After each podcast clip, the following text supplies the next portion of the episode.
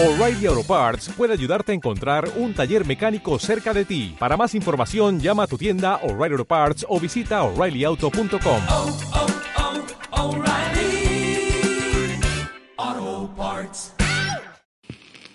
Las aventuras de Cristina de Suecia, la reina lesbiana. Cristina de Suecia fue una monarca que reinó a mediados del siglo XVII. Única hija y sucesora del rey Gustavo II Adolfo, llamaba la atención por sus comportamientos.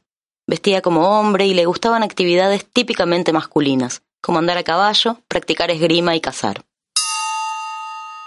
A comienzos de siglo, el Consejo Real de Suecia había decidido que, en el caso de no existir herederos varones, una mujer podía acceder a la corona. La excelente educación que Cristina había recibido desde pequeña y su extraordinaria inteligencia resultaron en un reinado próspero, en el que firmó la paz con Dinamarca, puso fin a la Guerra de los Treinta Años e impulsó la vida artística y cultural de Suecia. Resulta que, como era propio de los reyes y reinas, a Cristina se le exigía un hijo, un sucesor al trono, y para eso debía casarse.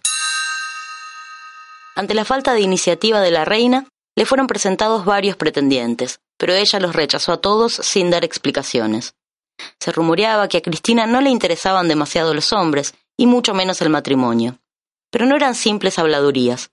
El amor de Cristina estaba dirigido a su prima Eva Sparre, conocida como la Bella Condesa, una mujer que se destacaba no solo por su hermosura, sino por su inteligencia.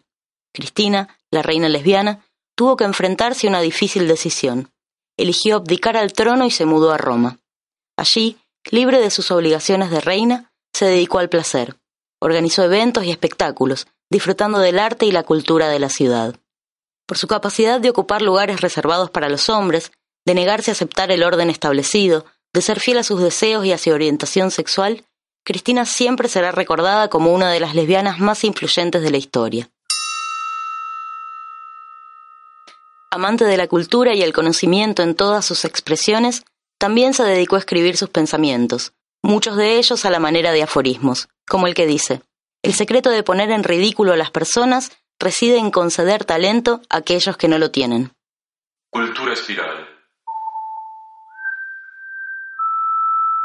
Cultiva tu oído.